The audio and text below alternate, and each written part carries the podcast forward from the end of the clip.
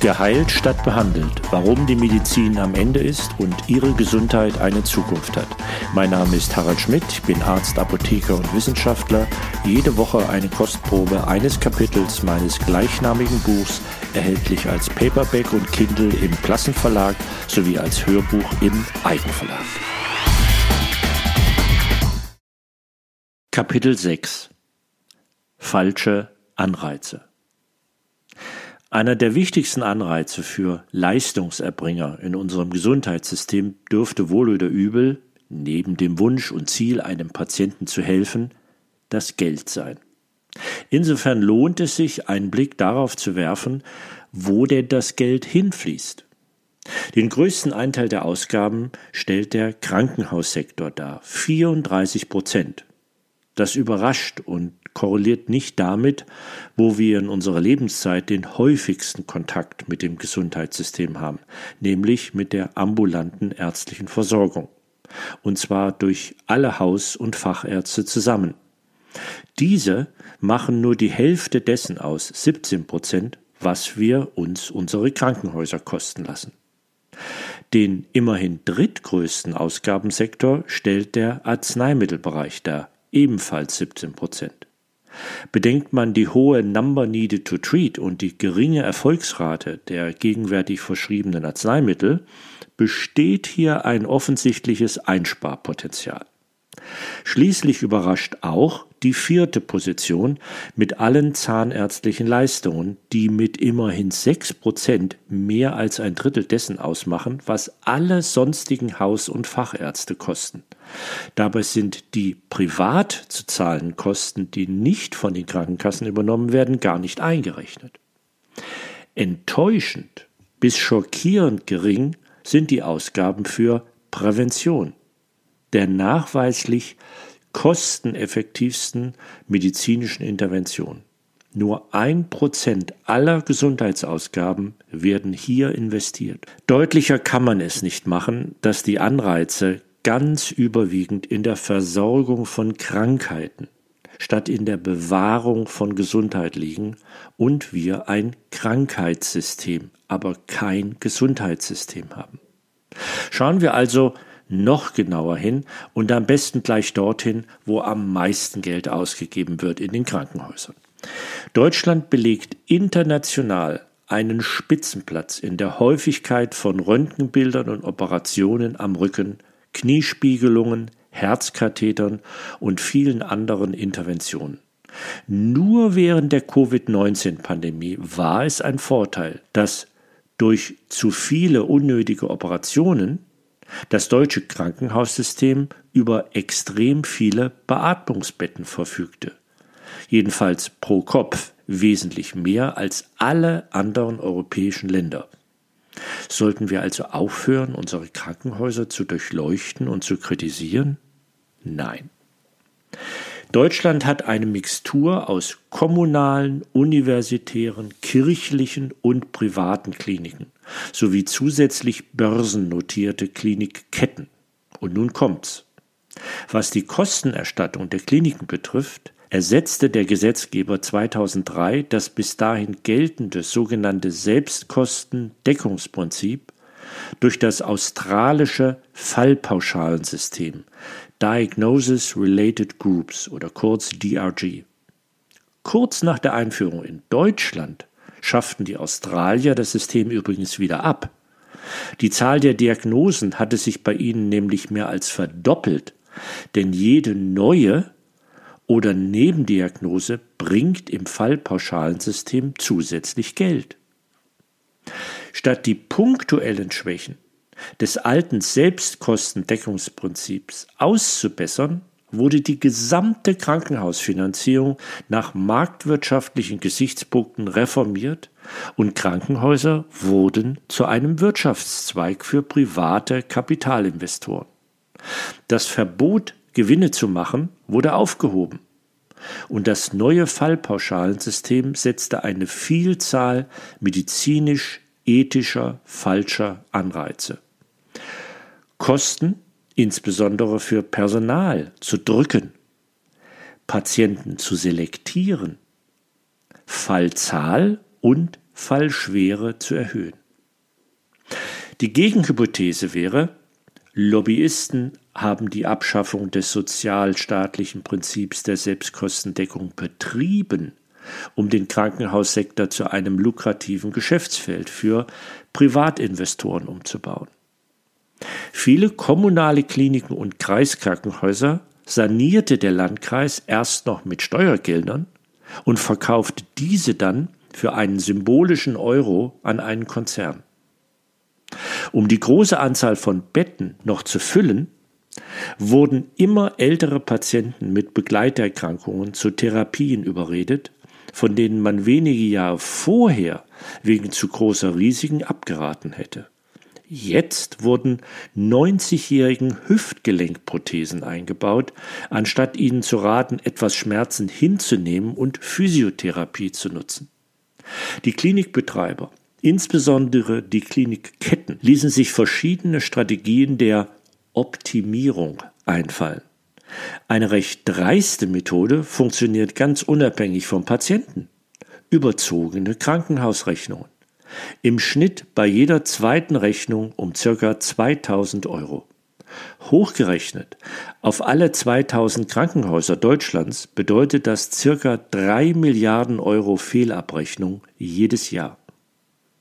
Da sich ein Klinikaufenthalt mehr lohnt als eine ambulante Therapie, rechnen Kliniken oft einen Krankenhausaufenthalt ab, obwohl die Behandlung ambulant hätte erfolgen können, zum Beispiel bei einer Magenspiegelung als Kontrolluntersuchung nach einer Krebsoperation oder ein Rheumakranker, bei dem eine Kernspintomographie gemacht werden soll, wird zu Unrecht für zwei Tage stationär aufgenommen.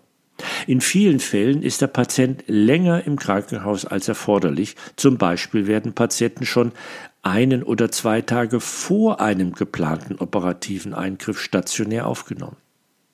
Seit Kliniken nach Fällen und nicht mehr nach Betten bezahlt wurden, entstand eine zweite Strategie zur Einnahmenoptimierung, nämlich für die eigene Klinik die Schwere pro Fall zu erhöhen.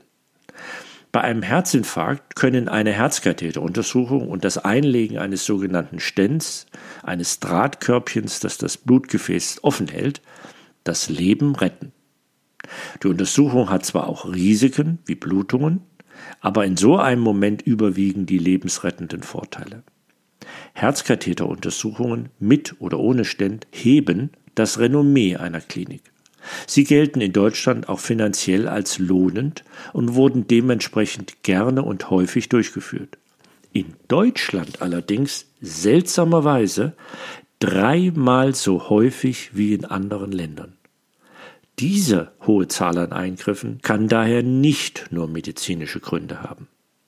Deutschlands dichte Versorgung mit Herzkatheterlabors ist sicher ein Vorteil im lebensbedrohlichen Notfall. Doch so viele akute Fälle gibt es gar nicht, dass alle Katheterplätze ausgelastet werden. Zudem ist es sinnvoll, dass ein Arzt, der diese riskante Untersuchung durchführt, dies relativ oft macht, um in der Übung zu bleiben.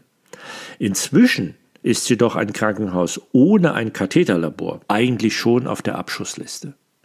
Es geht also auch um Renommee und die Zukunftssicherung einer Klinik. Das Institut für Qualitätssicherung und Transparenz im Gesundheitswesen fand, dass bei 45 Prozent der gesetzlich Krankenversicherten mit stabiler koronarer Herzkrankheit, bei denen ein Herzkatheter durchgeführt wurde, die geltenden Leitlinien nicht beachtet wurden. Nach dem Herz wurden Schulter, Hüft, Knie und Rückenbeschwerden von den Klinikoptimierern entdeckt. Jedem zehnten Rückenschmerzpatienten wird eine Operation vorgeschlagen.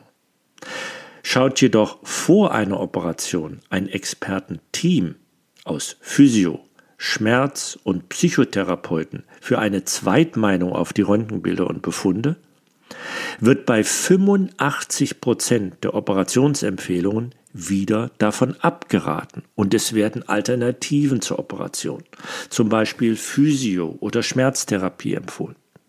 Die große Mehrzahl aller Rücken-, Schulter- und Knieoperationen sind überflüssig, nicht wirksamer als Placebo-Eingriffe und trotzdem passieren sie.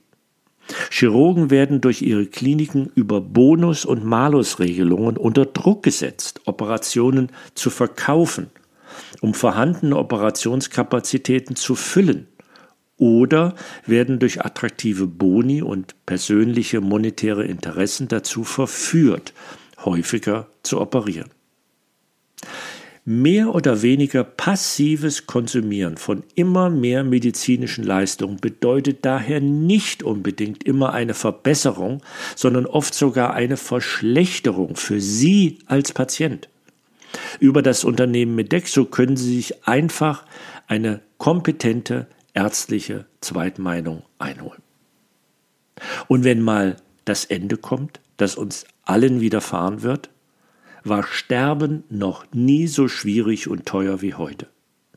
Leider bestehen unheilvolle Fehlanreize für Kliniken, um für viele tausend Euro das Sterben selbst bei aussichtsloser Prognose um einige sinnlose beatmete Stunden bzw. Tage zu verlängern, bis hin zur Intensivmedizin in der Privatwohnung.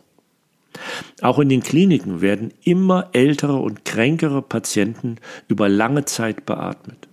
In der Gebührenordnung für Kliniken gibt es bezüglich Beatmung eine absurde Besonderheit.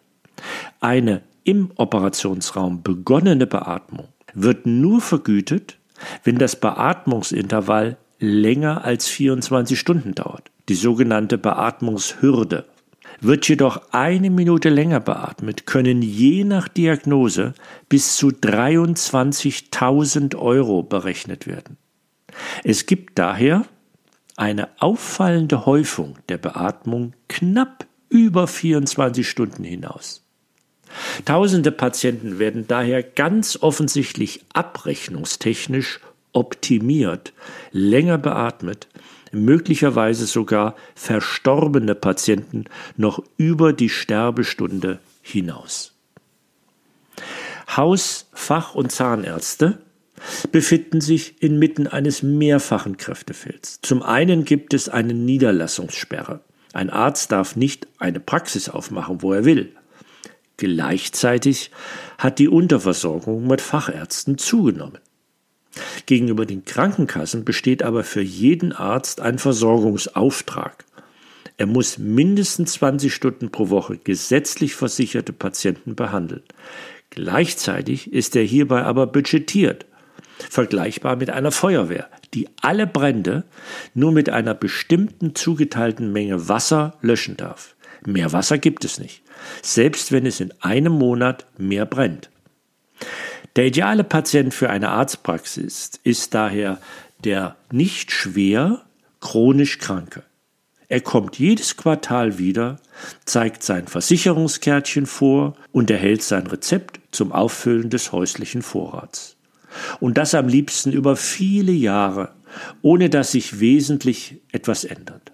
Das für ihn vorgesehene Budget nimmt der chronisch kranke Patient nicht in Anspruch. Er bekommt ja nur sein Folgerezept. Und das so eingesparte Geld kann der Arzt nun auf andere Patienten verteilen. Nachteil für den chronisch Kranken, er bleibt chronisch krank. Zeit für ein langes Gespräch und viele lange Gespräche zur Lebensstiländerung ist nicht. Und darum findet die auch nicht statt.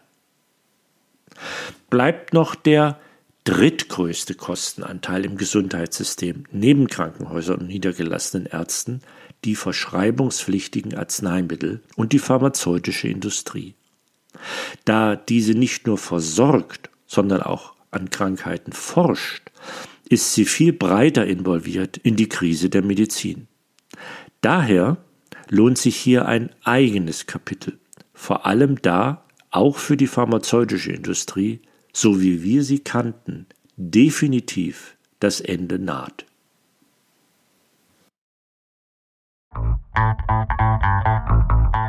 Mehr dazu und wie Sie schon heute von der neuen Medizin profitieren können, in meinem Buch Geheilt statt behandelt. Leicht verständlich für Patienten oder hoffentlich noch nicht Patienten geschrieben. Denn mehr Wissen heißt mehr Gesundheit.